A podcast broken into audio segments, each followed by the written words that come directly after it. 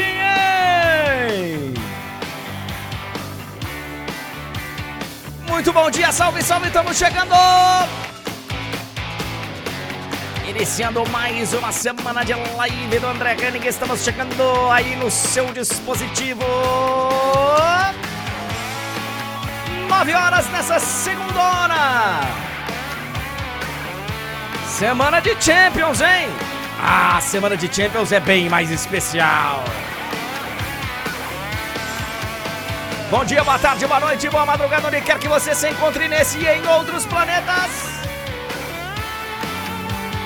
Clássico histórico, derby para entrar na história ontem na Arena Barueri. É, e teve um torcedor que saiu com sentimento de vitória, outro que saiu com sentimento de derrota. Tivemos também clássico no Rio de Janeiro. Mesmo com um golaço, aço, aço, o Botafogo perdeu mais uma. E o Vasco, o Vasco tá bem nos clássicos, hein?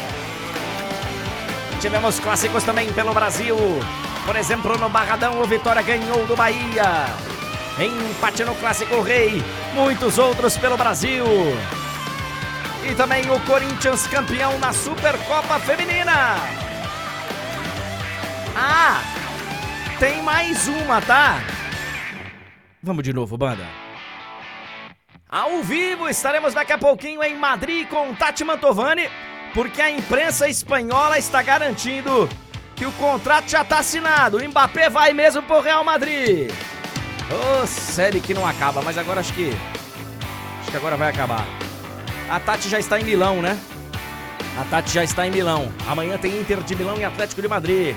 Vamos pra Europa, vamos pra Europa. E tem também outras informações, outros destaques, outros detalhes. Tá só começando, senhoras e senhores.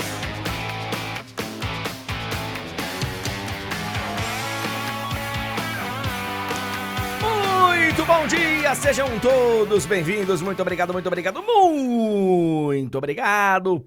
Pontualmente às 9 horas e 2 minutos. Estamos chegando para o início de mais uma semana de live do André Henning. Estamos chegando aqui com toda a nossa audiência, agradecendo demais, demais, demais a sua presença aqui na Vermelhinha, você que está no YouTube. Galera que já já fica esperando, né, cara? Eu tenho visto aí muita gente já esperando, porque agora a gente tá deixando a live prontinha lá, já na véspera. Aí já liga o alerta, já deixa avisado, para não perder a live sempre de segunda a sexta às nove da manhã. Muito obrigado, deixe o like, faça como eu estou fazendo neste momento. A gente agradece bastante. Um like para você, um joinha para você e um joinha pra gente. Muito obrigado também a galera que está no Twitch, na Twitch, na roxinha. Muito obrigado a todos. Então, já dando uma cornetada aqui. Muito obrigado a você que está na azulzinha no Facebook. E muito obrigado a você que está no tic tic do meu coração. Muito obrigado, muito obrigado a todos. Vamos começar o ano agora, né? Vamos, vamos, chega, chega. Tivemos aí ressaca de carnaval, bloco da ressaca, encerramento de carnaval. Aí daqui a pouco tem encerramento do encerramento. Não, agora acabou, gente. Acabou. Vamos dar uma respirada e vamos trabalhar. E vamos trabalhar. Vamos trabalhar. Olha aqui, ó, temos um programa muito especial para todos vocês. É uma semana de Champions, então evidentemente que a gente já tá de olho aí nesses jogos de oitavas de final, os jogos que faltam da ida das oitavas de final. Vamos falar sobre Champions muito mais evidente amanhã e quarta-feira. Vamos fazer um rescaldo do que aconteceu aí pelo Brasil. E vamos também falar de Mbappé. Mbappé Afinal de contas, a gente ficou de bater um papo com a Tati Mantovani. Semana passada veio a informação que o Mbappé estaria mesmo indo embora do PSG e ficou, a gente amarrou um nozinho, né? Em um episódio da nossa série final, né? Da nossa temporada final da série.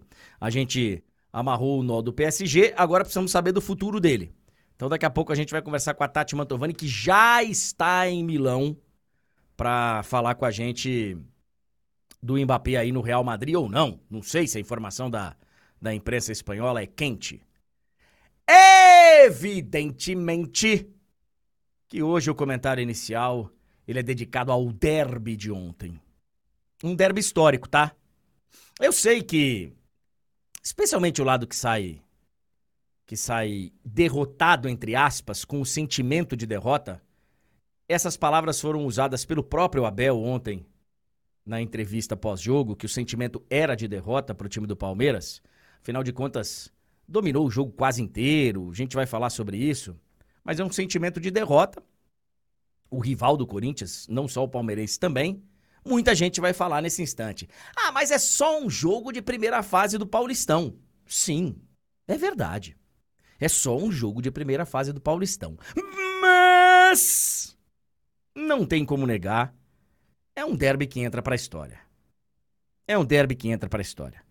Muita gente pode, daqui a um tempo, vir e questionar: tá, mas o que, que aquele derby decidiu? Por enquanto, nada.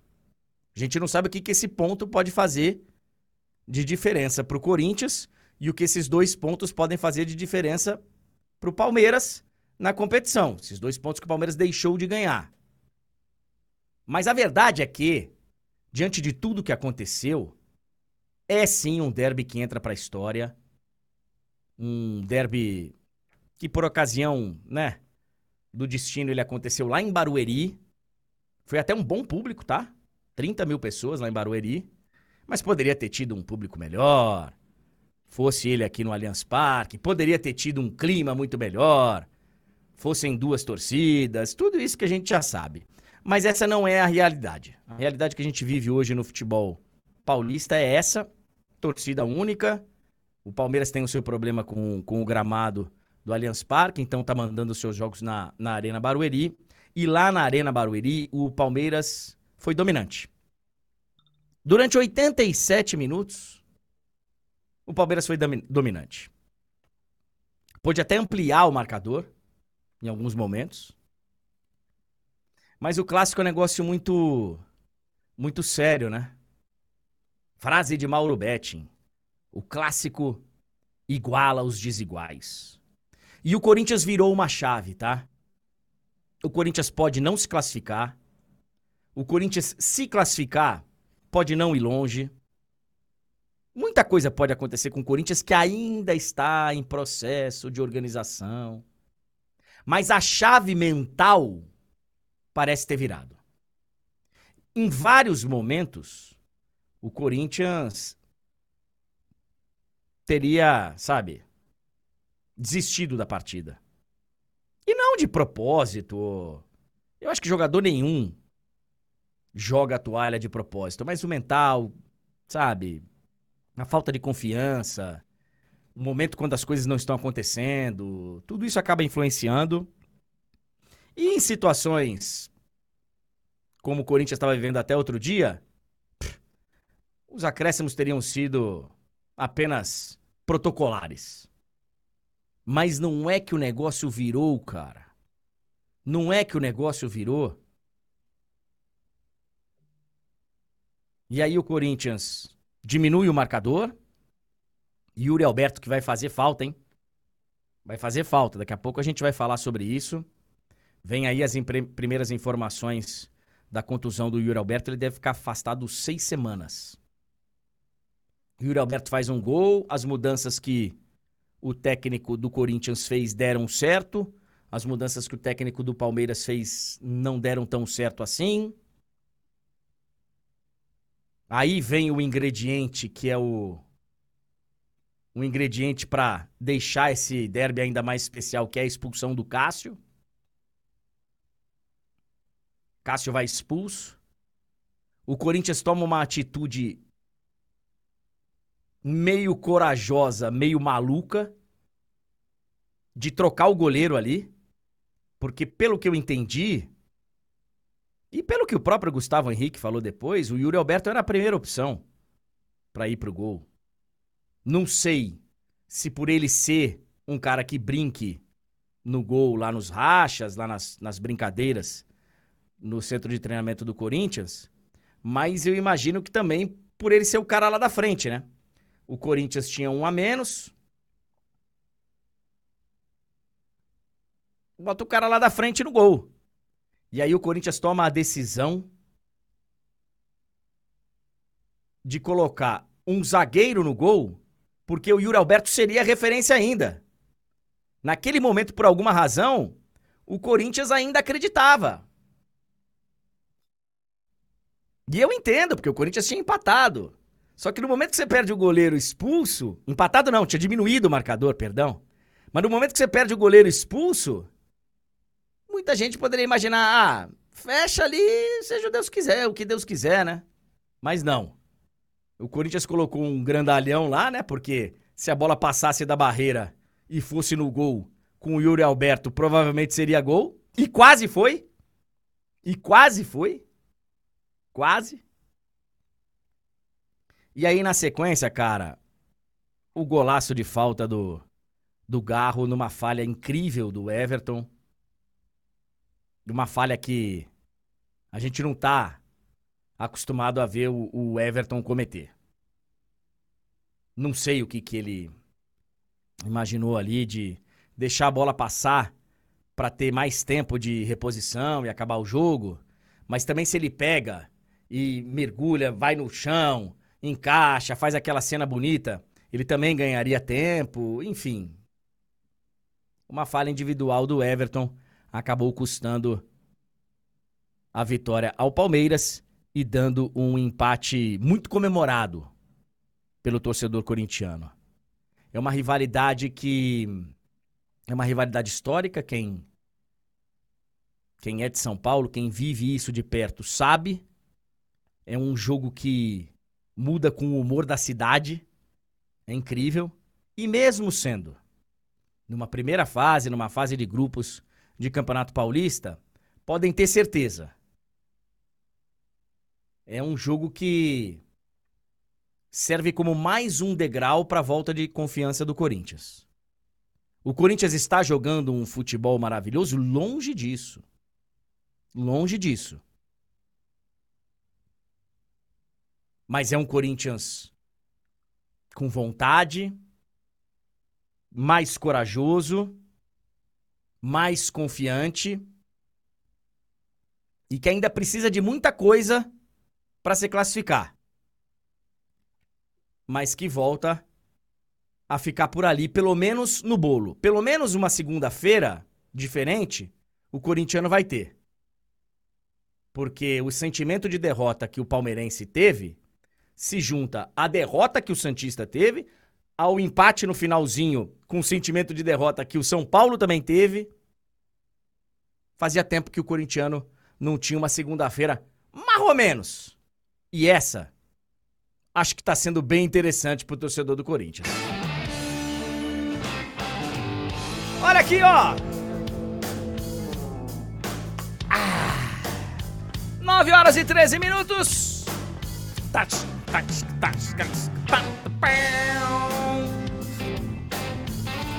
Estamos começando essa semana aí especial. Temos Champions. Temos muita coisa pra gente falar. Torcedor do Corinthians, inclusive, no final de semana, tem Corinthians e Ponte Preta. Exclusivo, estarei lá na Neoquímica Arena. Corinthians vai jogar pela Copa do Brasil no meio de semana, a gente já vai falar mais. E no final de semana tem exclusivo Corinthians e Ponte Preta, tá? Ô, Túlio, nós tivemos clássico em São Paulo e tivemos clássico também no Rio de Janeiro. E eu vou te falar um negócio, cara. Eu, eu não acompanhei de perto, não vou mentir. Eu não minto. Eu não minto. Eu não vou mentir. É, tem gente que fala, não, assistir não sei o quê, assistir não sei o quê. Mentira, mas o cara não consegue ver 10 jogos. Mas eu, às quatro da tarde, eu tava acompanhando, tava mais de olho no que tava acontecendo no Viba, no Bavi, né, que passou no YouTube da TVE. Então eu tava acompanhando lá é, mais o clássico no Barradão. Mas pelo que eu vi, e pelo que eu andei lendo dos colegas, o Vasco vai num desempenho muito bom nos clássicos. Então temos um, um momento também bem interessante para o Vasco da Gama, enquanto o Botafogo tem jogadores com medo de jogar.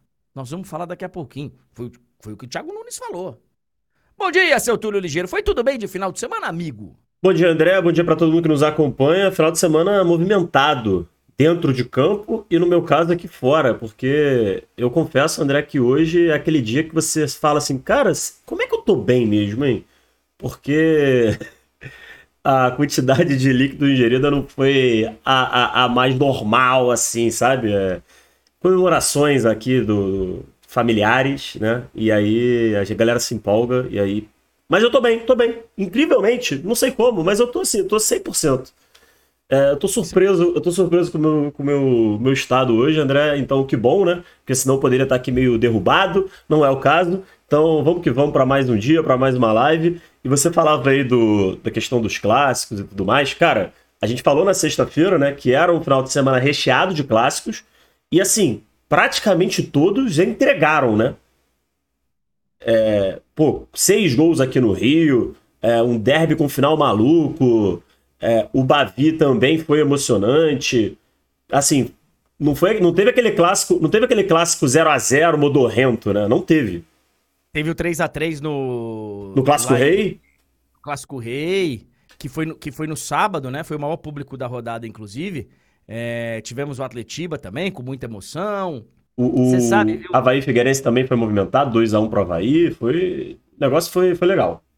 Você sabe, Túlio, a gente vai, ao longo do programa, registrar a Supercopa Feminina. É, mas já vou trazer a informação porque você deu o gancho antes da gente passar pelas manchetes. É, com todos esses jogos e tal, atenção pessoal da urticária, da coceira. Atenção pessoal da coceira. Levantamento que o meu amigo PVC fez, e tá na coluna dele lá no UOL, é, de todos os jogos aí do final de semana que nós tivemos no Brasil, no sábado, nós tivemos 46 mil torcedores em Fortaleza e Ceará. 46 mil, tá?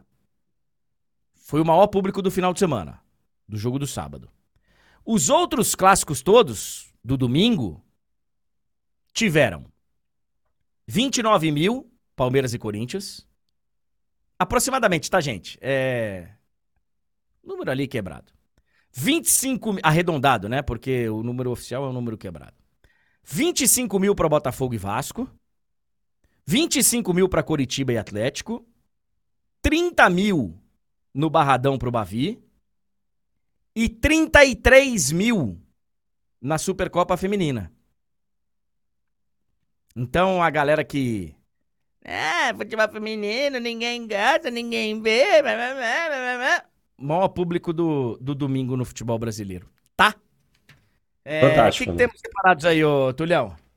Olha, André, para hoje temos muito o que falar. É claro que a gente sempre reforça que, infelizmente, a gente não vai conseguir dar o devido tempo para todos os assuntos. É muita coisa que acontece, principalmente quando há um final de semana tão movimentado como foi esse. Mas vamos lá aos principais destaques do dia. Você já falou bastante aí do derby, Corinthians buscando um empate heróico, realmente um jogo que entra para a história. A gente vai ainda ter a dimensão se vai ser, entre aspas, um jogo que pouco valeu, mas que teve um desfecho histórico, ou se esse pontinho vai fazer diferença ou não. Pode ser que sim, pode ser que ganhe ares ainda maiores, né? Esse jogo que a gente pôde acompanhar no final de semana. O Vasco venceu o Botafogo no Newton Santos, era no Newton Santos, mas era meio a meio, né? A torcida. É, então, assim, foi na casa do Botafogo, mas a torcida era dividida. Então, assim, apesar de ser um jogo fora de casa, era 50-50 no estádio. Inclusive, pelo que eu pude ver, aparentemente a torcida do Vasco estava em, maior número. Não sei se algum, alguém que estava no jogo pode confirmar ou não essa, essa percepção que eu tive pela TV. É, o Vitória recebeu o Bahia e venceu 3 a 2 André, você vai falar mais desse jogo, você que pôde acompanhar. Eu confesso que só vi ali alguns lances, não, não acompanhei esse jogo, mas uma grande vitória, né? Confronto Série A. É sempre bom a gente lembrar. A gente vai voltar a ter o Bavi na Série A. Então, assim, tá todo mundo empolgado com o Bahia, as contratações e tudo mais. Só que o Vitória foi lá e deu o um recado no primeiro, no primeiro Bavi do ano de que não tá vindo a passeio também, não, André. Esse ano a gente deve ter vários Bavis, inclusive porque a gente tem pelo menos mais um de Copa do Nordeste e pelo menos dois de Campeonato Brasileiro, né? E, e, e com um detalhe, viu, Túlio? É, há oito meses o Vitória não perde no Barradão. Oito meses. E aí a galera, como a rivalidade ela tá voltando a esquentar muito, porque a rivalidade sempre existiu, evidente, sempre existiu. Só que às vezes um time tá num momento pior que o outro, aí agora não, cara. Tá, sabe, de igual para igual, o sentimento de confiança do torcedor do Vitória antes do Bavi já era enorme e agora mais ainda. Então voltou a ser uma rivalidade medida lá por cima. E a galera do Vitória, do Colossal, falando: fujam do Barradão. O Leão não tem medo. Corram do Barradão. Ah, negócio foi. A galera tá falando aí no chat. Ah, que mais que temos? É, vamos falar também de outros jogos pelo Brasil. André, a gente teve bola rolando por todos os estaduais, então assim, a gente vai dar uma passada por outros, outras partidas também. Vamos falar rapidinho também da questão da Bundesliga, André. O Bayern de Munique vive uma fase tenebrosa, é, perdeu de novo, voltou a perder. O Leverkusen abre oito pontos de vantagem. Parece que finalmente vai acabar essa sequência incrível do Bayern de Munique. E, por outro lado, outra sequência, essa incrível, mas do lado negativo, vai continuar provavelmente, que é a seca de Harry Kane, né? A gente vai falar sobre isso, André. E se na Bundesliga a coisa parece que está descolando, na Premier League segue acirrada. É, mais um final de semana movimentado na, pela Inglaterra. O City tropeçou e tinha a possibilidade antes, né, por conta de jogos a menos, já assumiu a liderança. Não tem mais essa possibilidade. É, agora o City não depende somente dele ali, pelo menos por enquanto, para tentar assumir a ponta. Teremos a participação de Tati Mantovani, diretamente de Milão. A Tati já está lá para acompanhar a Champions, mas hoje, é claro que vai falar também desse jogo que ela vai cobrir lá, mas especialmente para falar mais da situação do Mbappé. A gente prometeu que a Tati viria para falar do lado do Madrid nessa história, né? A gente já conversou bastante com a Clara do ponto de vista da França, do PSG, de como isso está acontecendo. Agora a gente vai entender como o principal interessado, né, o favorito para contratar o Mbappé, como está essa história em Madrid. Vamos ter já já, então, logo mais a participação da Tati. E temos aí algumas outras notícias, André. E a gente sempre coloca ali o nosso Fique de Olho, porque é para você ficar de olho, porque essa semana tem Champions de novo, André. É isso aí, daqui a pouquinho a gente vai falar mais de Liga dos Campeões da Europa. Temos mais jogos de ida das oitavas de final da Champions. 9h23. Mandar um grande abraço pra galera que acompanha o nosso áudio no podcast. Caso você não saiba, às vezes você perde o programa ao vivo, ele fica disponível no YouTube, também lá na Twitch.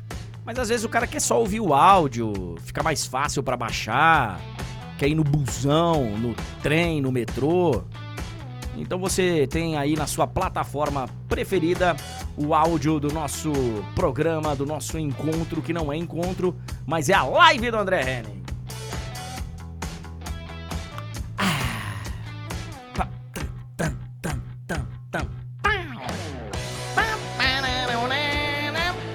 Bom, vamos passar uma régua no, no clássico de ontem, no derby histórico na Arena Barueri. É, e você, eu tinha falado no comentário inicial, você reforçou agora, Túlio, com, com razão. É, é um derby que pode ser. A gente vai ver aí como é que vai ficar negócio de pontuação e tal. Pode ser que ele se torne um derby, inclusive muito importante, em termos de classificação. Por enquanto, ele é um derby muito importante em termos de rivalidade. É um derby que entra para a história, o Corinthians com dois a menos, com o um zagueiro no, no gol, tudo aquilo que a gente viu, que eu já falei aqui, que vocês já viram aí em todos os canais desde ontem. Mas em termos de classificação também, ele pode ser um derby muito importante, a gente só vai saber lá na frente. Por duas razões. Primeiro, porque, evidentemente, o Corinthians ainda precisa se classificar. E é um ponto que pode fazer uma diferença. A classificação para o Corinthians, nesse momento, faltando quatro rodadas, ela continua muito difícil. Red Bull Bragantino tem 15, Mirassol 14, Inter 13, com jogo a menos, e Corinthians 10 mas estaria com 9, não tivesse conseguido o empate. É, então, desculpa, assim, André, não são três? Acho que faltam três rodadas. É que alguns times eu acho que tem quatro jogos, mas eu acho que o Corinthians três, não? 10, 11, 12. É verdade. Alguns times faltam quatro. O Corinthians. É isso mesmo. Perfeito. 10, 11, 12. São três jogos. Nove pontos. O Corinthians indo a 19, claro, imaginando que ele vai vencer e tal, pode ser que classifique. Pode ser que não classifique. Vamos aguardar. O Corinthians vai pegar a Ponte Preta aí no final de semana. Então, assim, é... a gente ainda vai saber se na classificação isso vai ter. Esse ponto vai ser o diferencial pro Corinthians. E pro Palmeiras, a disputa é lá em cima, né? É a disputa pela melhor campanha. Que o Palmeiras, nesse momento, ainda tem por pontos perdidos. Porque o Palmeiras tem um ponto a menos que o Santos na briga pelo primeiro lugar geral, só que tem um jogo a menos. É um jogo contra a Portuguesa, que vai acontecer no meio da semana que vem. Até falaram que poderia ser nesse meio de semana e tal, mas é no meio da semana que vem. O Palmeiras tem uma semana aí, porque tem Copa do Brasil agora nessa. É, o Corinthians vai jogar contra o Cianorte, o Palmeiras vai, vai, vai treinar para o jogo do final de semana, que é contra o Mirassol. Agora, Tulhão, alguns detalhes do, do, do jogo de ontem. É, assim, tem, tem vários, né? Mas realmente foi uma superioridade bem interessante e relevante do Palmeiras. O Palmeiras teve chance de, inclusive, ampliar o marcador. Teve um, um gol do Marcos Rocha que foi invalidado, corretamente invalidado, porque ele estava ali impedido por um pouquinho. O Flaco Lopes teve uma chance cara a cara com o Cássio, mas chutou. Poderia ter carregado mais a bola, chutou de longe, a bola passou, foi, foi pela linha de fundo. É... Enfim, tivemos algumas, algumas nuances de jogo em que o Palmeiras poderia ter feito dois, três e ter vencido o jogo com tranquilidade. Não venceu, proporcionou ao Corinthians no final a chance de diminuir o marcador primeiro, com o gol do Yuri Alberto, e aí começou a loucura, começou a maluquice daquela reta final. É, eu acho que o Cássio tem uma falha no primeiro gol, não um frango. Eu acho que é uma falha no primeiro gol, porque a bola, quando ela, ela é chutada pelo Hendrick, ela, ela não vem rasteira, bonitinha, deslizando no gramado. Ela, ela, ela, ela, dá uma, ela tem uma irregularidade ali. Mas em outros momentos eu acho que o Cássio pegaria, né? Aquela bola. Então, acho uma falha. E, e no lance do, da expulsão dele, eu acho que ele faz a leitura errada do kick da bola. A bola tá vindo lá do campo de defesa, um balão, e eu, eu tive a sensação que ele achou que a bola fosse pingar e fosse subir mais. A bola meio que pinga e dá uma murchada, e aí ele tem que atropelar o cara faz a falta para expulsão, expulsão justa. E o Piquerez, cara, se a bola vai no gol, é gol. Se a bola vai no gol, é gol. Ele tira da barreira e ela passa muito perto, cara. Muito perto. Mas achei interessante, Túlio, nesse momento, no momento da expulsão, não sei se você estava vendo o jogo, é... ficou muito claro na transmissão que o Yuri Alberto ia pro gol. E o Yuri Alberto, ele é, ele é bem mais baixo do que o Gustavo Henrique, né? É, eu acho que o Gustavo Henrique é o dobro do tamanho do Yuri Alberto. Vendo na televisão assim. E aí o. Acaba que ali eles decidem. Eu tive a sensação, na hora vendo pela televisão, que o Yuri Alberto falou: Gustavo, vai você, porque. E aí o Gustavo Henrique disse no final do jogo que não, que foi o próprio Gustavo Henrique quem, quem sugeriu dele ir pro gol, porque o Corinthians ainda pensava num empate e tal. E aí vai o Gustavo Henrique pro gol. Ele fala que ele vai desesperado, que ele tava torcendo pro jogo acabar logo. O Piquerez cobra a falta, ela passa raspando. E aí, na sequência, todo mundo sabe, uma falta pro, pro Corinthians. Achei uma entrada bem maldosa do Murilo, tá? Bem maldosa. Bem maldosa. É, dava para ter tirado aquele joelho.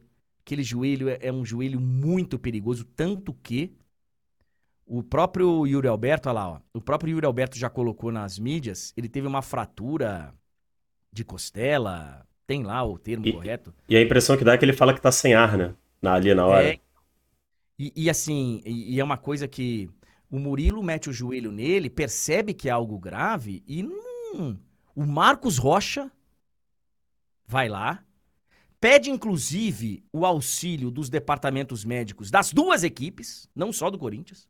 Ele fala para os médicos do Palmeiras ajudarem também, porque a sensação é que ele tá ali sem ar.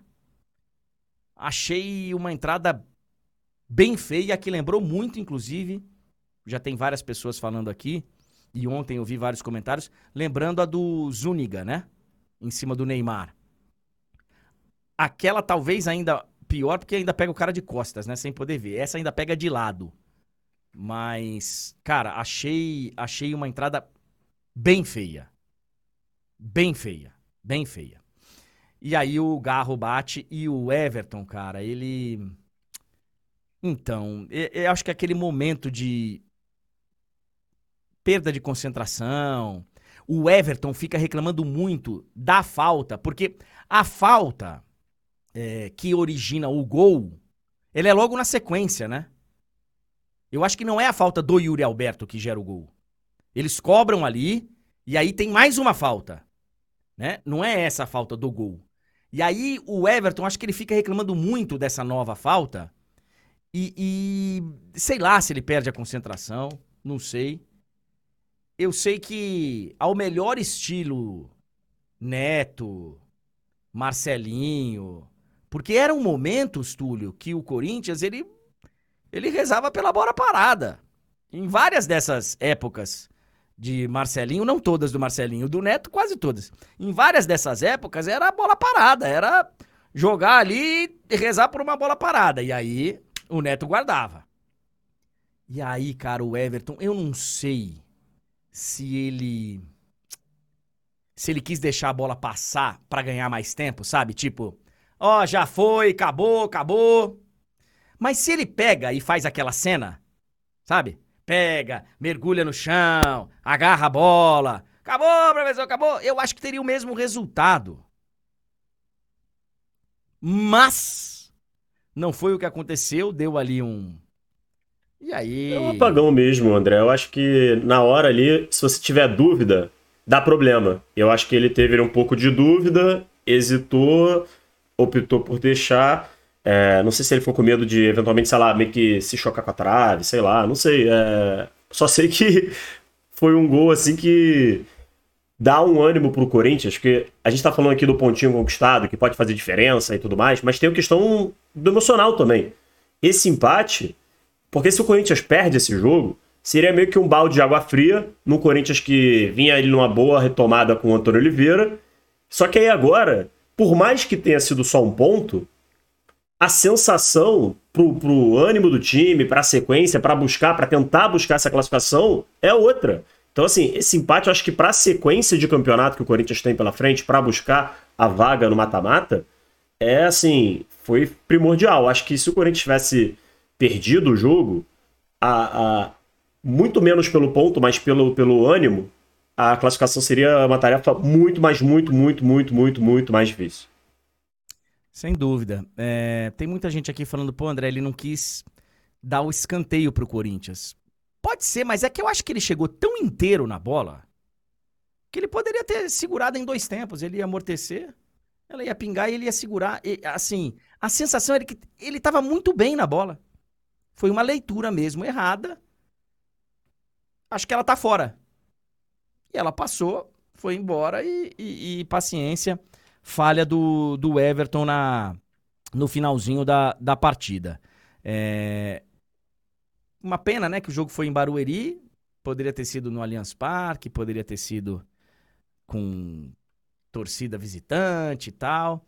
E eu, e, eu, e eu tô citando esse negócio da torcida visitante, Túlio, não só porque a gente teve vários clássicos pelo Brasil, alguns deles com torcida, inclusive meio a meio, como foi no Rio de Janeiro, outros lugares não, por exemplo, na Bahia não teve torcida visitante, já há algum tempo lá que não tem também. Eu li uma entrevista do Casares nesse final de semana, uma entrevista à Folha de São Paulo, presidente do São Paulo. E ele, ele fala bastante, tem várias coisas interessantes que ele fala. E, e, ele, e ele disse que, que é a favor né, da torcida visitante, que a graça do futebol também está nisso. E eu concordo com ele. Eu nunca fui aqui um cara contra é, torcida visitante. Eu só acho que nos moldes que nós temos em alguns lugares, inclusive quando tinha torcida visitante em São Paulo, era muito mais problemático. Agora, concordo que é uma derrota da sociedade, que a gente deveria lutar contra isso. Tudo isso eu concordo. Só que tem que existir um plano, tem que existir, sabe, um. E ele dá uma sugestão que eu achei, que eu achei, é só uma sugestão dentre, dentre várias, é, porque tem muito negócio de de jogar pedra em ônibus, sabe? Quando tá chegando e tal, torcida, jogar pedra em ônibus. E ele fala, cara, se a gente fizesse uma baita campanha, baita campanha legal e tal, poderia, por exemplo, nos primeiros clássicos, sabe, eh, para né, criar uma, pelo menos um ambiente um pouquinho, os times irem juntos pro estádio, no mesmo ônibus. Eu achei interessante. Acho que várias dessas ideias, várias, várias e várias e várias, é uma conscientização, pode ser o caminho para a gente voltar a ter torcida visitante em São Paulo e em outros estados, mas por enquanto em vários lugares não dá, infelizmente. Ah, no meio de semana o Corinthians joga contra o Cianorte, o Palmeiras descansa e joga no final de semana pelo Paulistão. 9h37. Olha aqui, ó. É... Tivemos mais clássicos pelo Brasil, Tulhão. Inclusive, cara, o Eduardo fez dois golaços, né? É que um deles foi foi muito diferente. Meteu uma bike, meteu uma bicicleta. Só que não adiantou muito. O Vasco venceu por 4 a 2 e vai bem, inclusive, nesses jogos grandes, né, Tulhão? O Vasco da Gama. É, André, dessa vez os gols saíram, né? Contra o Fluminense e contra o Flamengo, não. É, o Vasco realmente vem sendo bem competitivo nos clássicos, né? Dá para ver que os jogadores estão entrando com uma mentalidade diferente, inclusive o Emiliano falou sobre isso. E essa palavra mentalidade é, nesse momento, e já de algum tempo, na verdade, o grande problema do Botafogo, né? Os jogadores do Botafogo estão com o mental esfacelado. É impressionante, cara. Eu já falei disso aqui outras vezes, e parece que em alguns momentos já contagiou alguns jogadores que chegaram e nem viveram o que o Botafogo viveu no ano passado. É, é bem verdade que está tendo muita reclamação, né? Assim como o Vasco reclamou da arbitragem em outros jogos, agora tem gente reclamando da arbitragem nesse jogo, porque em alguns lances ali capitais é, houve polêmica. É, por exemplo, a, a, não expulsão do Paulo Henrique, eu, eu, eu, concordo, assim, que foi um lance bem. aquele lance no limite. É, fico na dúvida se o VAR deveria intervir, mas se eu fosse o árbitro, eu teria expulsado o Paulo Henrique, que depois, inclusive, sofre o pênalti. É, teve ali alguns lances que ficaram reclamando, mas falando do principal, que foi na bola, o Vasco mereceu a sua vitória. Eu acho que não dá para colocar na conta da arbitragem. Eu entendo o torcedor do Botafogo e o torcedor das outras equipes que estão reclamando. Acho que tem alguns lances ali que de fato há motivo para reclamar. Só que não foi, não foi uma, uma vitória na conta da arbitragem. A arbitragem pode sim ter interferido uma coisa ou outra, mas não dá para colocar na conta da arbitragem. Se você pegar os lances, o Vasco sai atrás, né? Sai atrás, num golaço, como você bem disse, e, e o Vasco não fica, não entra em desespero, que é uma marca desse time do, do Ramon Dias, né?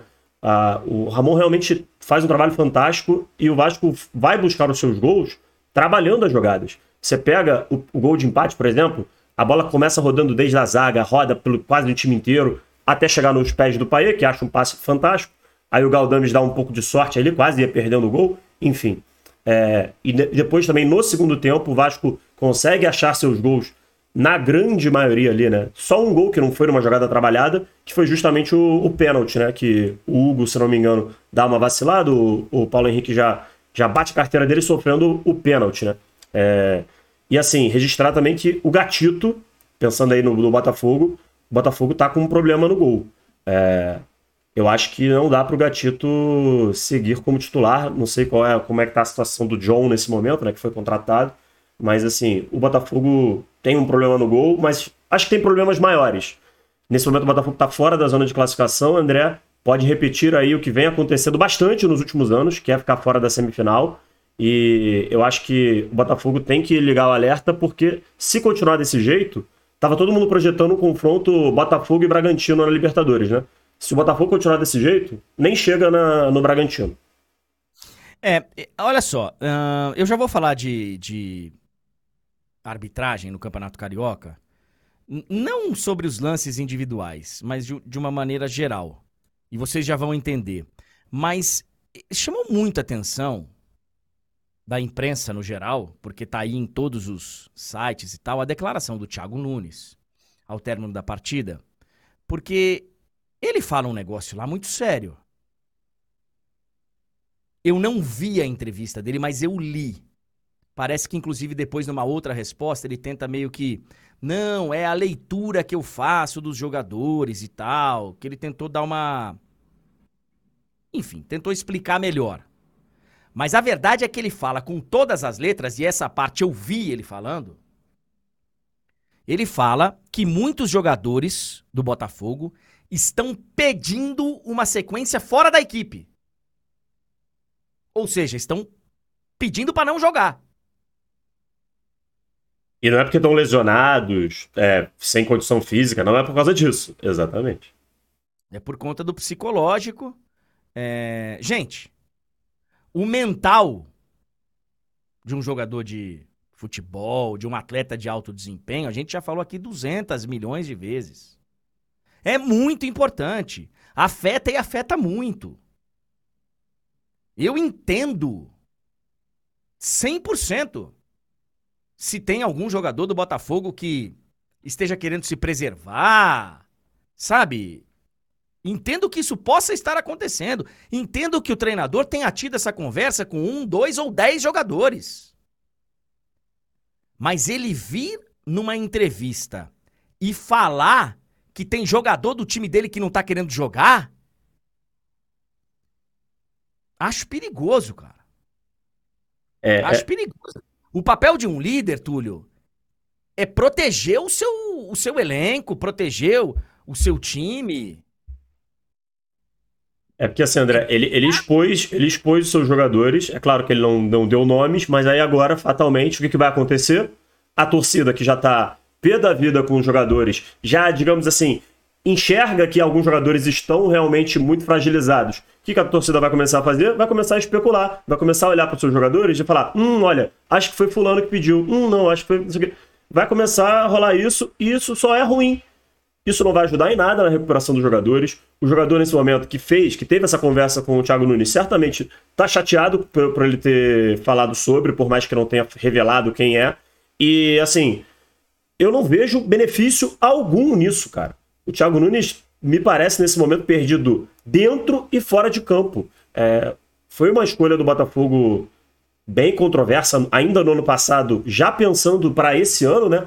O Botafogo tratou dessa maneira, que era uma contratação para terminar o ano, mas não só para terminar o ano, né? Que já era o projeto para esse ano e tal, tal, tal, para sequência. E assim, não deu certo para tentar salvar 2023 e 2023 ainda não acabou para o Botafogo, André. A verdade é essa. Ainda estamos em 2023 para o torcedor do Glorioso. Eu tô tentando me exercitar aqui na, na memória para ver se eu conheço a história de algum jogador que, com todas as letras, tenha pedido para não jogar. Eu não conheço. Não me vem à memória nenhum lance que ficou, sabe, famoso pela por ser algo documentado, que o jogador falou, eu pedi para não jogar, nunca vi. É, de cabeça eu também não consigo lembrar não, André. Tenho certeza que já aconteceu. Certeza que já aconteceu. Se não aconteceu diretamente, e tenho certeza que já aconteceu, indiretamente, então, muito mais. Indiretamente, inclusive em Copa do Mundo. E aí, André? Já teve, já teve jogador forçando a barra para não jogar jogo grande na sequência. Inclusive em Copa do Mundo. Inclusive, inclusive, em Copa do Mundo. Inclusive, isso de indiretamente é o que você estava falando que foi o que o Thiago Nunes tentou meio que contornar, né? Que ele quis dizer que foi uma leitura dele e tal. Então, quando você fala indiretamente, é meio que isso, né? Percebem a situação e, e tiram. O, o Clésio tá falando aqui na Twitch que o Robinho pediu para não jogar pelo Santos. É, mas foi quando a, a mãe estava sequestrada? É, pode Porque ser, né? É, eu, mas eu acho que nem nesse, nessa época ele pediu para não jogar. Muito pelo contrário, lembra um jogo dele contra o Vasco, se não me engano, em Presidente Prudente ou em Rio Preto, foi no interior. Eu narrei esse jogo no rádio ainda. É... Que ele joga e está com a mãe sequestrada, se não me engano. É, eu confesso que eu não lembro, André. Mas assim, é... seja esse caso ou outro caso, aí é completamente diferente. Por exemplo, o Tiquinho no, o Tiquinho, no ano passado é... deixou de jogar um, um, jogo ou outro pelo Botafogo porque o pai dele estava passando por uma situação de saúde e tal. É, é, é diferente, não é disso que a gente está falando. É, gente, pelo amor de Deus, né? Não é sobre isso. Aí o cara tá falando, ah, mas o fulano pediu para não jogar porque tava sendo transferido. Ah, fulano. Não, porra, gente. Né, né, vamos ter bom senso. Nós estamos falando aqui é de momento psicológico, de falta de confiança. E eu realmente não conheço, mas tenho certeza que existe. Tenho certeza, certeza que já teve e continuará tendo.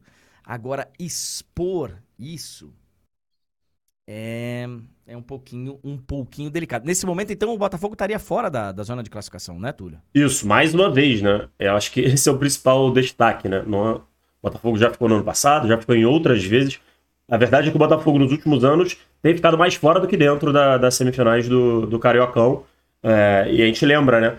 O drama que foi ano passado, no sentido de poder ficar fora da Copa do Brasil. É, pode ser que novamente o Botafogo se veja nessa situação. É claro, ainda tem campeonato, ainda dá para classificar. É, por enquanto, o Nova Iguaçu seria aí o intruso ao lado de Vasco, Flamengo e Fluminense. É... Tem, tem, muita gente lembrando aqui do caso do Chicão, que quando ele perde a faixa de capitão, tal, no, no jogo contra o São Paulo, ele sai inclusive da concentração, se não me engano. Tá vendo? Tem, tem casos, tem casos. Por, quando esses jogadores são pressionados por torcida e vários não querem entrar em campo. Vários ficam com receio de entrar em campo e com vários, vários, vários. É que falar abertamente são casos esporádicos aí, é... né? Que vocês estão lembrando. É o que você falou, André, do, do, do papel do líder nessas horas. O Thiago Nunes foi mal nesse papel porque o que, que você pode fazer? Cara, tenta ali, entre aspas, inventar uma situação, um desconforto, uma coisa assim, ali. Né? Tem maneiras e maneiras de você, de você trabalhar isso. Fala que o cara tá com uma sobrecarga muscular, qualquer coisa. Enfim, tem ele mil pode, maneiras de você. Ele, ele pode matar no peito. Ele. Olha, eu estou sentindo que não é o melhor momento para colocá-lo como titular. É uma de decisão minha. É. Eu, é uma decisão minha. O, o Túlio, só para registrar é, de arbitragem, que a gente ia falar na sexta-feira, acabamos não falando. A Federação Carioca publicou uma nota usando um relatório da empresa lá amiga do Textor, Good Game, um, para falar, para defender a arbitragem do Campeonato Carioca e tal. Entre outras coisas, eles falam que aquele clássico lá que foi cheio de problema, que até depois eu vi o lance do Cano, né? Na barreira, que ele, que ele não tá com a mão só aqui, que ele faz um, um movimento, enfim, que tem é, vários erros. Ah, não, assim, e, Aquele... e, e, são vários lances discutíveis, tá? Nenhum lance, eu acho que o único lance assim que dá para cravar que a arbitragem errou, o único que dá para cravar, cravar, cravar, é a não expulsão do André. Acho que é o único. Mas tudo bem, mas no meu entendimento, tiveram vários erros no jogo, pequenos, grandes, enfim. É... E aí esse relatório diz que naquele jogo foram analisados não sei quantos lances, que só teve um erro. E, enfim, tá? É, é relatório da Good Game.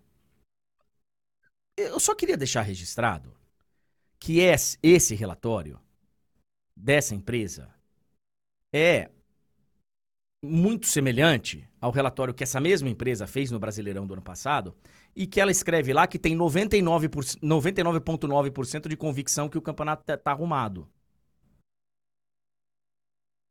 Jogando para o ar.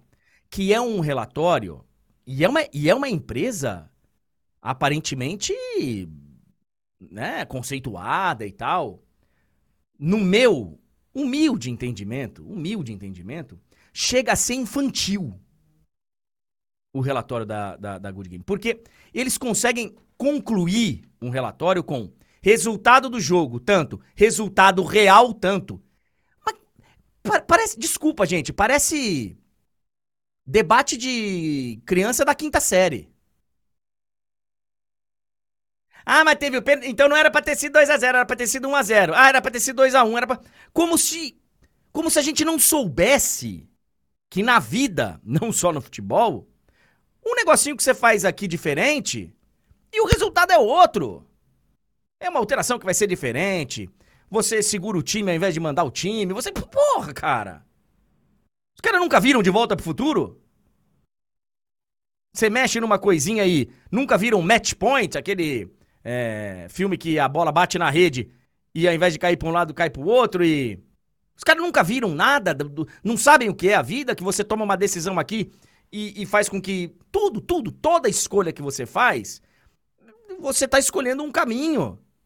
Parece um, parece, sabe, um relatório de quarta, quinta série. Não, e André, uma coisa assim que é muito importante é é tipo com todo respeito, tá? Todo mundo que acredita e tal quando a pessoa vai num vidente, cartomante, esse tipo de coisa, é sempre muito complicado porque você está pagando para escutar o que você quer, né? É isso, a, a, a, Ferge, a, o Botafogo, à época, contrata a Good Game para fazer um relatório para que ela fale, olha, o que você está falando é verdade. Olha que fantástico, né? Você paga uma empresa para ela falar, fazer um relatóriozinho oficial, né? Falando assim, olha só, realmente, você, tá falando, o que você, já, o que você já achava é verdade, é tipo isso que, que acontece, né? É engraçado, eu acho curioso. Sério mesmo, cara. Resultado do jogo e resultado real, mas é de uma infantilidade. Sabe? É beira o ridículo. É pra dar risada. Pra dar risada. É. E, e, foi, foi maravilhoso, porque. Na... Maravilhoso não, é trágico, mas não deixa de ser cômico. Na sexta-feira eu mandei uma mensagem pro Túlio. Sei lá, meio-dia, uma hora da tarde. Falei, caceta, Túlio. Esquecemos de falar do relatório da Good Game. Aí o Túlio virou pra ele. Ih, não esquenta não, vai ter outro erro de arbitragem, vai ter mais erro de arbitragem, vai ter tempo pra gente falar disso ainda. E teve mesmo. É... Sobre outros clássicos pelo Brasil, Tulhão, eu, eu vi com, com relativa atenção, inclusive, o, o Bavi.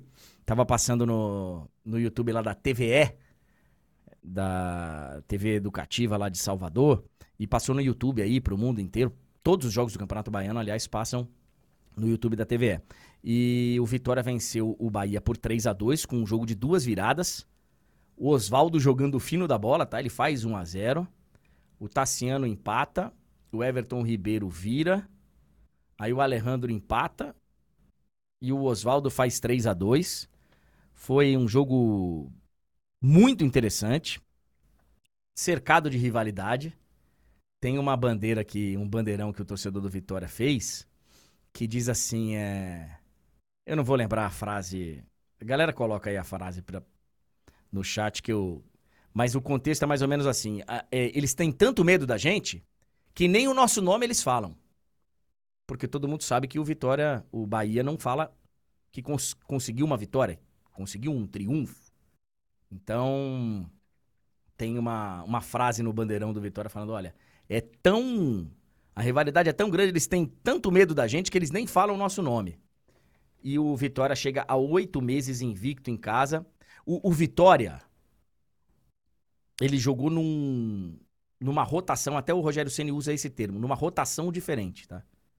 Vitória começou e se manteve o jogo todo numa outra rotação. E a galera, claro, tem a rivalidade. Estão brincando com o City, falando que é o City da Shopee. Que é um City meio. Ai, o Oswaldo empata e o Alejandro vira, né? É isso, é isso, é isso. É isso. Temido ao ponto deles se recusarem dizer nosso nome. É essa frase que tem na. Temido a ponto deles se recusarem dizer o nosso nome. E tem a brincadeira da pescaria, que o torcedor do Vitória chama o torcedor do Bahia de sardinha e tal. É... Falar em City, ô Túlio, aproveitando aí essas rapidinhas, temos um clube novo na família? Na família do Bahia, é isso? Sim, André. O Istambul Basaksehir. Istambul Basaksehir agora faz parte da família City. É isso. Ah, boa.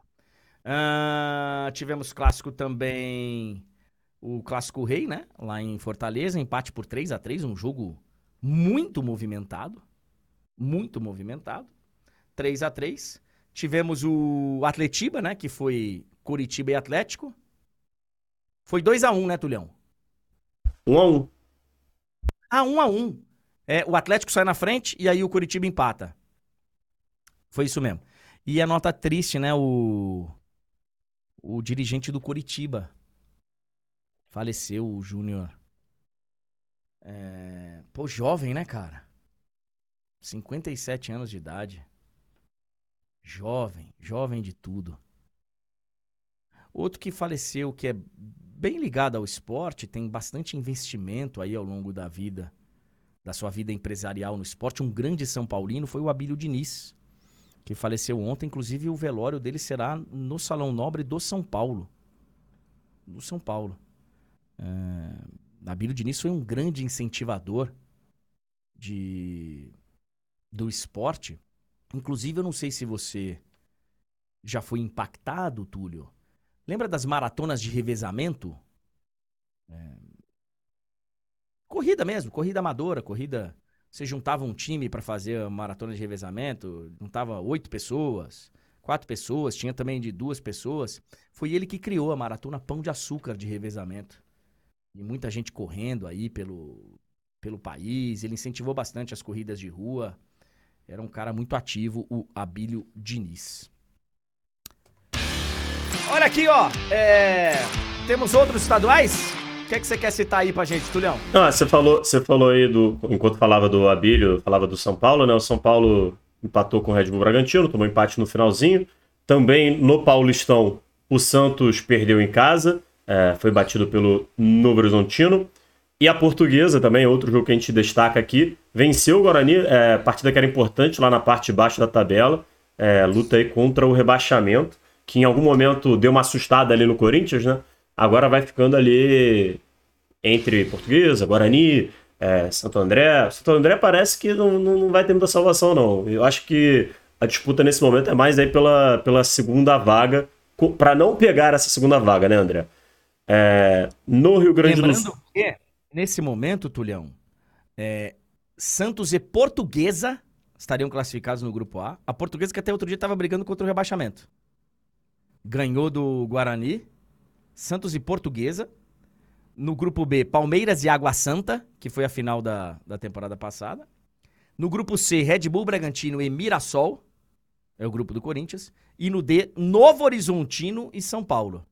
E, e, lembrando, né, André, que nas quartas de final, os confrontos são os times do próprio grupo, né? Quem passou em primeiro joga em casa contra quem passou em segundo no grupo. Boa. É, que no Rio Grande do Sul, o Inter venceu mais uma, 3 a 1 contra o Novo Hamburgo. O Grêmio goleou o Santa Cruz 6 a 2 com uma ótima estreia já do Pavon, já estreou com gol, duas assistências. É, o Duqueiroz, né, outro, outra contratação recente do Grêmio também, já fez a sua estreia é, do Queiroz que esteve muito perto do Vasco, mas acabou indo para o Grêmio, né? Uma história bem curiosa, né? Segundo as informações dos colegas jornalistas, André, é, eu digo sempre assim porque eu não tenho informação, né? Eu apenas, apenas vejo a, a, a, as, as análises aí, nesse caso, do que os colegas podem apurar, é que na época, sabe por que, que o Vasco não conseguiu, teve que voltar atrás na negociação pelo Duqueiroz? Você, ficou, você foi impactado por, por motivo? Não, não, não vi. A 777, empresa que é dona do futebol do Vasco, né, dona da SAF do Vasco, é, é uma empresa americana. E o Duqueiroz estava no Zenit, clube russo. E aí, por conta de sanções e tudo mais, é, o, a 777 falou: opa não, opa, não vou negociar com um clube russo, vamos, vamos, vamos brecar isso aqui para não dar problema. E por conta do conflito, da guerra, é, o, o Duqueiroz acabou indo pro Grêmio. Né, o Vasco saiu da negociação, ele acabou indo pro Grêmio. Eu não vou meter a mão nessa cumbuca por razões é, evidentes, vocês irão entender. É, mas eu sempre, quando vejo uma série interessante, vejo um documentário, um filme, eu falo aqui com vocês. Está lá na HBO Max, que dia 27 de fevereiro vai se transformar em Max! Max! HBO Max tem lá um documentário chamado Navalny, que é sobre o opositor do Putin. Hum. E, enfim, morreu, né? O cara tava lá, foi, foi caminhar, voltou da caminhada e morreu. É, causas naturais, enfim. É, tem um documentário, cara, é muito bom. Tá lá na HBO Max. Sobre o negócio de Rússia e tal. Eu lembrei do, do documentário. É, algo mais pra gente falar? Podemos passar? Não, calma, ó. O, o Fluminense também venceu. O Fluminense que já, pensando aí na Recopa, poupou mais uma vez vários titulares, como foi na ao longo aí já desse campeonato. Venceu com gol do Lelê. O Lelê, que é o cara do, do Carioca, né? Impressionante. Fez muitos gols pelo Volta Redonda, agora fazendo também pelo Fluminense, no Cariocão. É, em Minas, o Cruzeiro venceu o Democrata lá em Governador Valadares. O Galo também voltou a vencer. 2 a 0 contra o Itabirito. A gente já falou aqui, mas só para registrar de novo. O Havaí venceu o Figueirense 2 a 1 Teve o Clássico Rei movimentadíssimo. O André com direito à provocação. Você viu a provocação lá no Clássico Rei? Não, mas você, você me contou mais ou menos. É, tem negócio a ver, tem a ver com calote, com tá devendo? Como é que é o negócio? É, a gente tá com um problema nesse momento aqui. Tá, tá dando uma leve travadinha aqui para o pessoal, acho, na sua imagem, André. Mas é porque segunda-feira é assim mesmo, cara. Segunda-feira, né? A gente tá meio que. É, É que agora voltou. é, agora voltou. Vamos ver se agora vai. Aí, ó.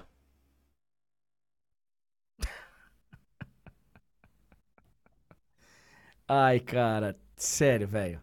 Se o futebol conseguisse ir só por esse caminho, né? Pro caminho do bom humor, da provocação bem-humorada. Pra provocação do tipo que nem a gente era na escola. É canja, é canja, é canja de galinha. Pô, cara, seria muito mais legal, né? Se a gente pudesse entender o futebol com mais leveza, né? Se a gente pudesse apreciar o futebol como algo que fosse muito importante nas nossas vidas, mas não o mais importante. Tipo, pô, amanhã, cara, vou chegar no trabalho, pô, fulano vai ouvir. Ao mesmo tempo que na semana seguinte, o cara pensasse, putz, amanhã eu vou ouvir pra caramba. Mas que fosse tudo no bom humor, né? Infelizmente não. Ele tá cobrando o aluguel. Eu não sou um grande fã do Chaves, não fui aquele cara que acompanhou e tal. Até vi esse final de semana numa, num, num jornal desses aí, Túlio, que tem uma briga da família do Bolanhos Ah, é? com al- al- é, com algum outro, e por isso que tá fora do repertório do nosso. Porque tava no YouTube, eu acho, aqui no Brasil. Tinha um monte de coisa no YouTube, vários episódios, e agora não estão mais, porque tem essa briga aí, enfim. E esse ano, acho que, a, acho que a, a notícia era em cima disso. São 40 anos da chegada do Chaves e do Chapolin ao Brasil. Ele tá cobrando aluguel, não é? É isso, ele tá cobrando aluguel. E aí, no caso, a brincadeira da torcida do Fortaleza é por causa do, do- da- por conta dos salários atrasados no Ceará nesse momento. E aí teve também a resposta, né? É, a torcida do Ceará lembrando uma história antiga lá de 2011, do tal jogo do cheque, que foi uma polêmica lá que teve na época num Fortaleza e CRB, que a acusação é de que o Fortaleza teria oferecido dinheiro pro CRB tomar mais gol, não sei o quê, uma história bem antiga aí que aproveitaram para recuperar, né? Falando que, na verdade, aquilo ali era o, o, o CRB cobrando o dinheiro do, do Fortaleza, enfim. É, a provocação, ela vai e ela volta, né, André? É. Ah, ah lá, o Douglas tá resumindo. A Televisa não quer soltar o Chaves para as plataformas de streaming enquanto a família quer. Resumindo, é isso. Eu vi que passou no Multishow uma época. Até com a dublagem diferente, né? Eram outros dubladores. E você sabe que eu não, eu, não, eu não fui um cara daqueles de ver Chaves É...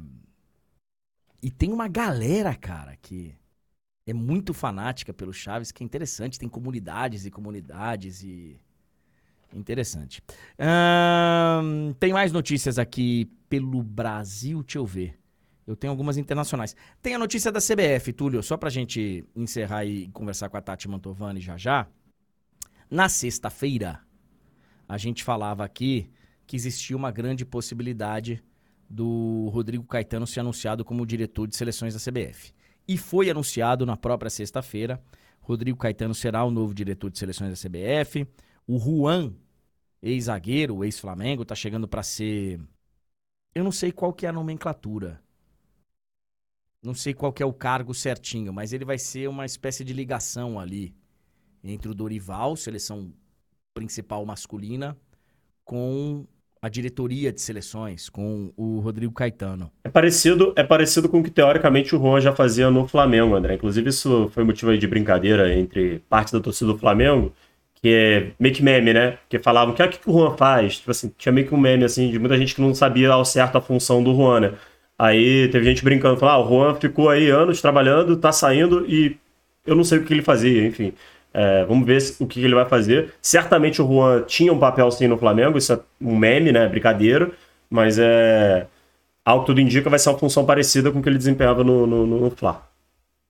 Assim, mas justiça seja feita, Túlio. Quase todo mundo que estava trabalhando no departamento de futebol do Flamengo não era falado.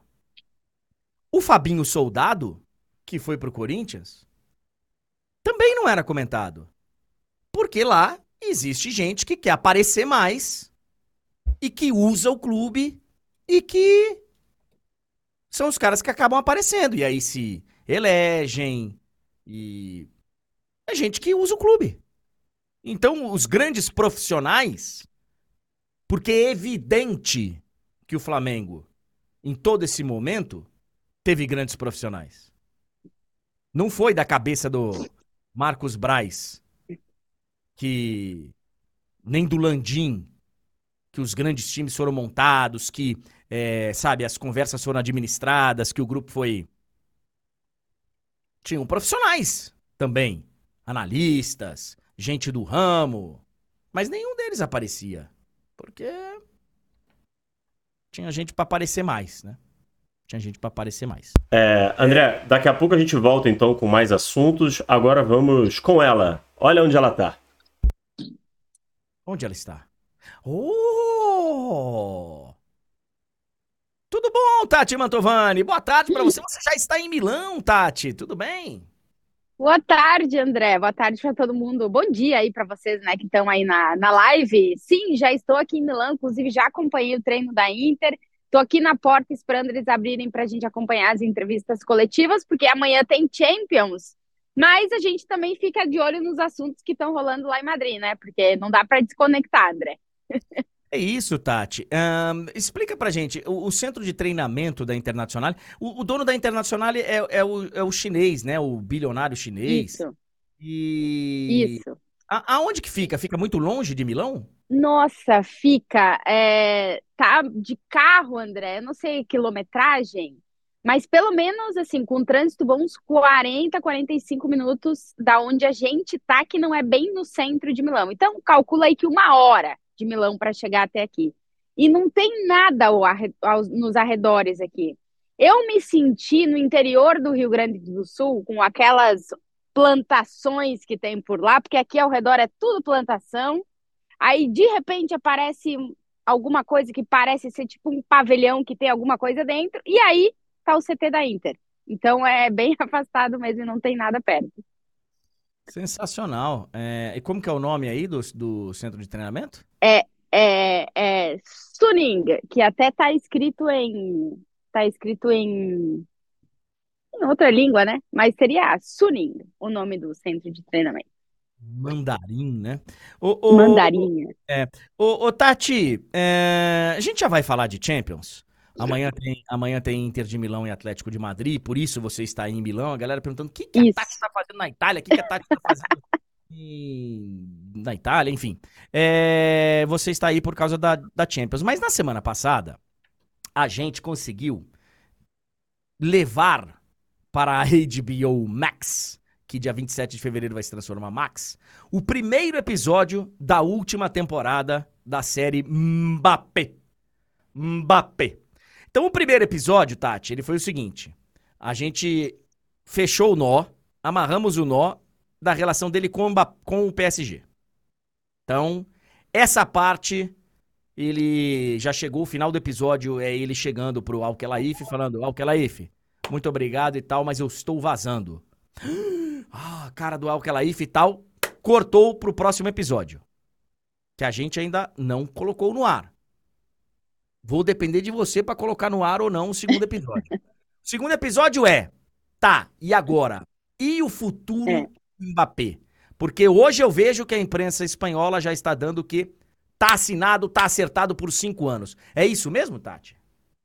Pois é, eu acho que para cravar mesmo, André, começou a nova temporada e Mbappé tem um novo destino, a gente vai ter que esperar ser oficial, né? Porque já vivemos, estamos vivendo essa história há sete anos, então vamos com muita calma nessa hora. Mas a notícia do dia em Madrid é a informação do jornal Marca de que Mbappé e Real Madrid já teriam assinado um pré-acordo há duas semanas e que neste pré-acordo algumas, é, digamos, decisões sobre o futuro do Mbappé já teriam sido tomadas e algumas coisas estão em aberto, se estão negociando. Ah, o acordo seria para o Mbappé ser jogador do Real Madrid por cinco temporadas, até 2029, quando ele vai ter 30 anos. É, que o salário dele não estouraria o limite salarial do Real Madrid, apesar de ser um pouco mais do que os outros ganham, estaria na casa dos 15 a 20 milhões de euros limpos, ou seja, seriam quase um pouco mais de 10 milhões de euros limpos menos do que ele cobra no PSG atualmente.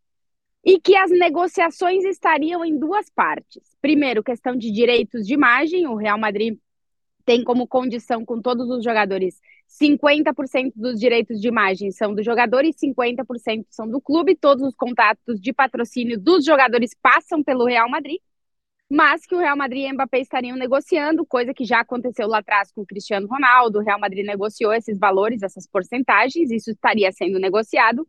E também a questão das luvas, dos bônus por contratação, já que o Mbappé está saindo como agente livre do PSG, Real Madrid e Mbappé estariam, de acordo com o jornal Marca, negociando, mas que de nenhuma das formas o valor chegaria aos 130 milhões que o Real Madrid ofereceu ao Mbappé em 2022, que seria menos e que é, isso seria prorrateado em vários pagamentos e que a primeira, o primeiro valor seria de um pouco menos de 50 milhões de euros. Segundo o jornal Marca, são essas partes ainda que estão sendo negociadas e que, claro, né, André, é um contrato muito complicado, são muitos milhões de euros.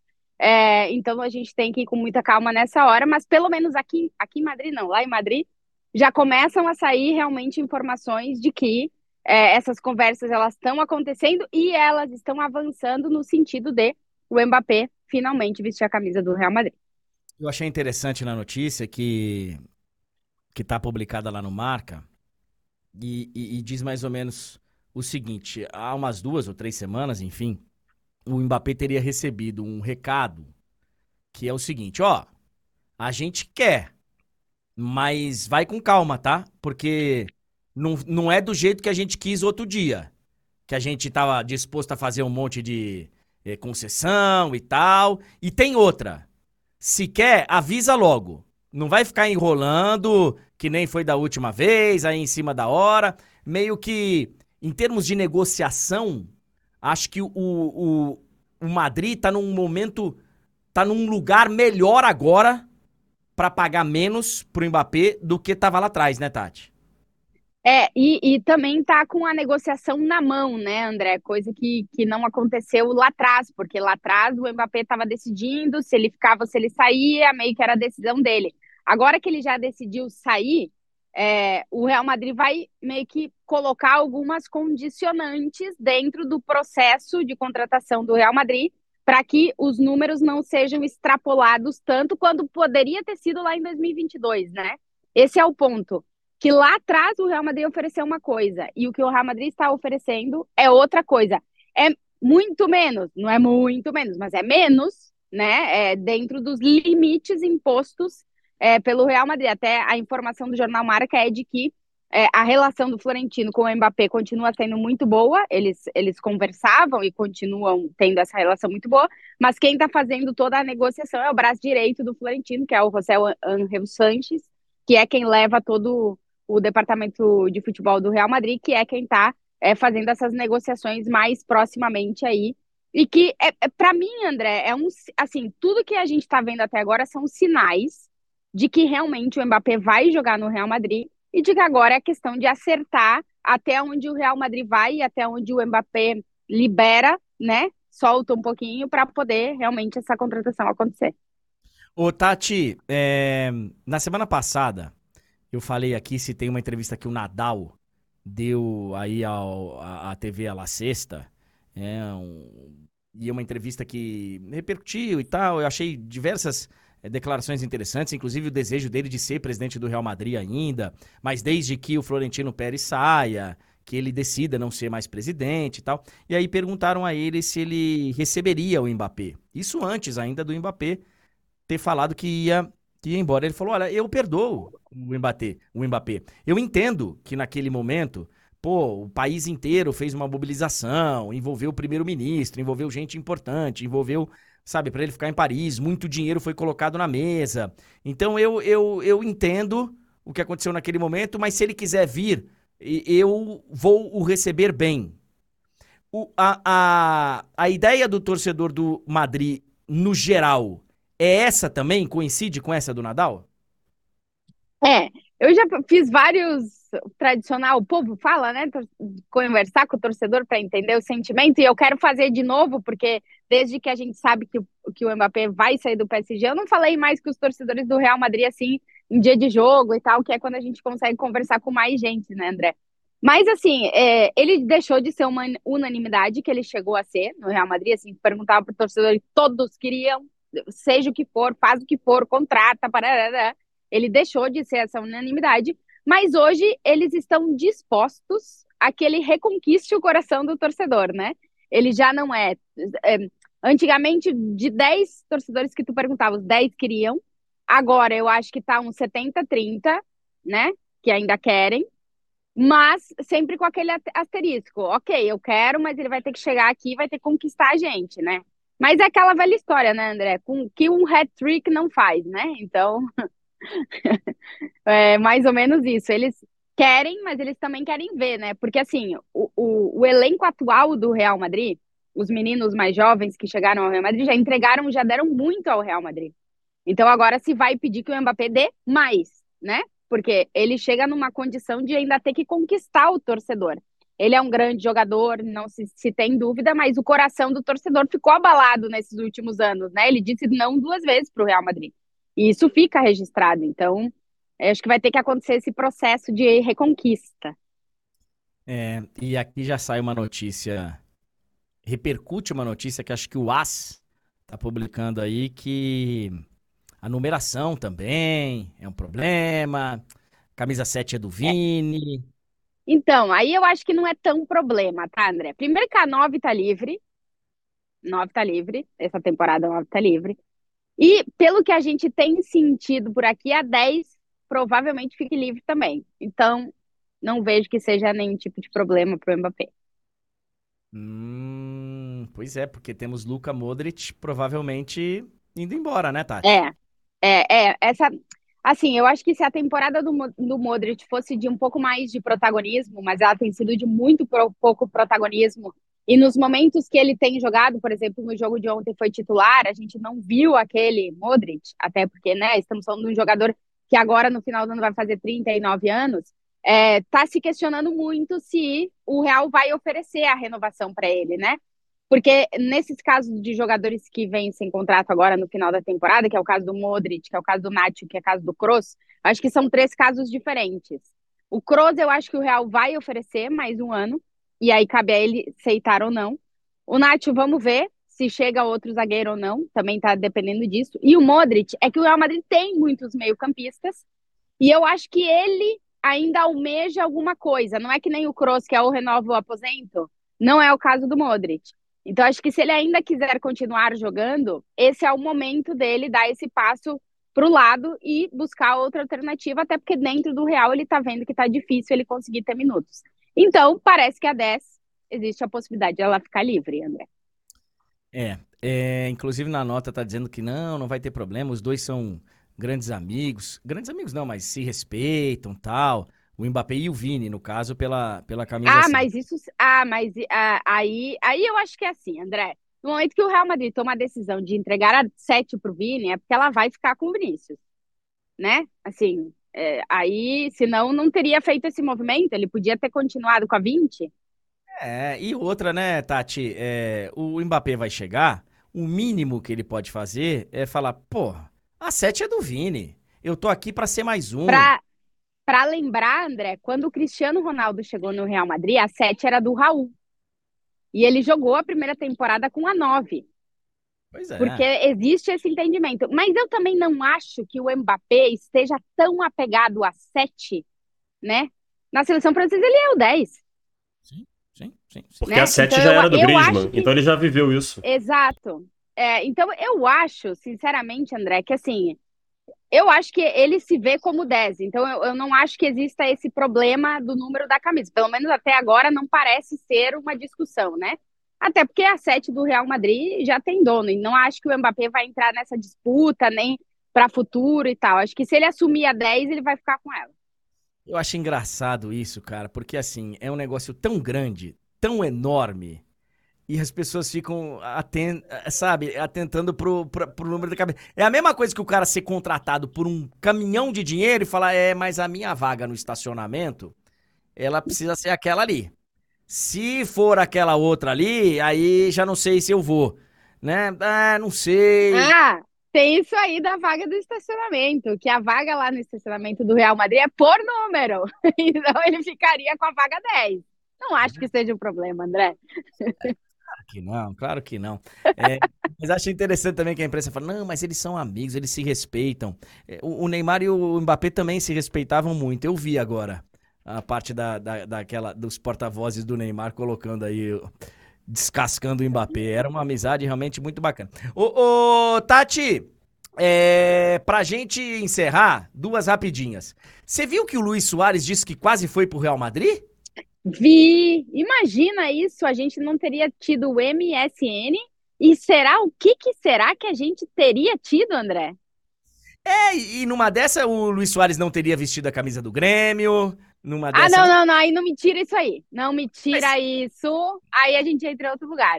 Não, não, não, não, não. É, mas é, eu posso fazer que nem o relatório da, da Good Game aqui, falar. Se o Soares tivesse ido pro Real Madrid e não sei o quê, tantos gols ele não teria feito, então o Barcelona não teria sido campeão de não sei o quê, o Barcelona não teria sido. Aí o Soares teria sido campeão no Real Madrid e tal. Mas a verdade é que ele deu uma entrevista falando que a mordida acabou o afastando do Real Madrid, que ele estava tudo encaminhado para ir para o Real Madrid.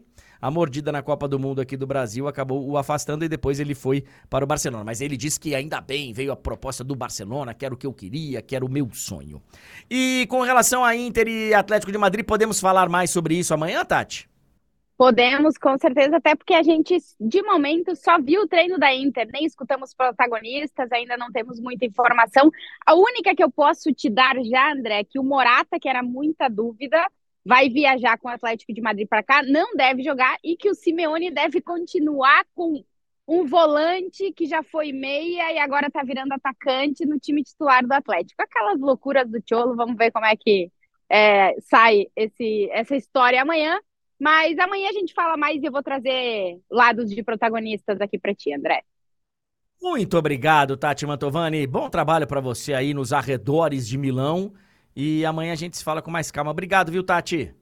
Beijo, André. Beijo para todo mundo. Obrigado, Tati Mantovani. Pra gente colocar ponto final hoje. É... Daqui a pouquinho tem o famoso de placa. Apenas para registrar, viu, Túlio? Que o Corinthians foi mais uma vez campeão da Supercopa Feminina, com grande público de novo na Neoquímica Arena. O Corinthians foi campeão em cima do Cruzeiro, jogo difícil, cara, jogo duro, teve teve gol anulado do Cruzeiro no finalzinho. Essa regra do futebol do toque na mão, sendo involuntário ou voluntário, ou, é Mas na verdade é que a regra foi cumprida e o gol do Cruzeiro no finalzinho, que teria sido do empate, foi anulado. E o Corinthians foi campeão feminino mais uma vez.